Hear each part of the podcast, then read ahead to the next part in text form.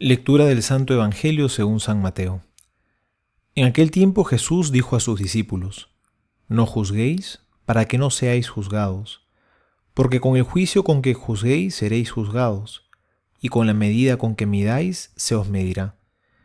¿Cómo es que miras la brisna que hay en el ojo de tu hermano, y no reparas en la viga que hay en tu ojo? ¿O cómo vas a decir a tu hermano, deja que te saque la brisna del ojo, teniendo la viga en el tuyo? Hipócrita, saca primero la viga de tu ojo, y entonces podrás ver para sacar la brisna del ojo de tu hermano. Palabra del Señor, gloria a ti, Señor Jesús. Hoy el Señor nos hace una petición realmente exigente, no juzgar. Es difícil, porque en realidad casi todo pensamiento es un juicio. Valoramos la realidad constantemente para poder tomar decisiones. Lo hacemos a cada momento. Pero cuando nos referimos a personas, cuando se trata del prójimo, la exigencia es muy distinta. Nunca juzgar las intenciones de los demás. Porque cuando uno juzga las intenciones de otra persona, ya hizo una condena en su interior. No juzgar nunca al hermano, porque no sabes lo que hay en su corazón, no conoces sus motivaciones, las circunstancias que puede estar viviendo.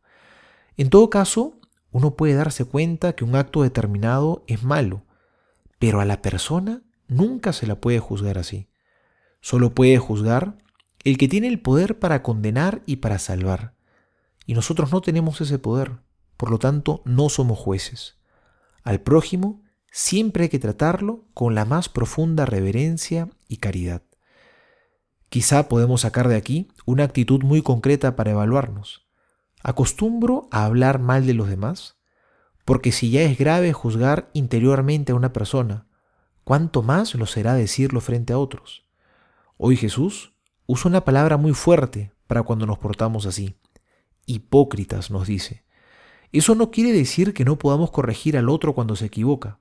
Es más bien un deber evangélico la corrección fraterna. Pero hoy Jesús nos invita a mirarnos primero a nosotros mismos, para que podamos corregir con caridad, con mansedumbre y con misericordia. Soy el Padre Juan José Paniagua y les doy a todos mi bendición en el nombre del Padre y del Hijo y del Espíritu Santo. Amén.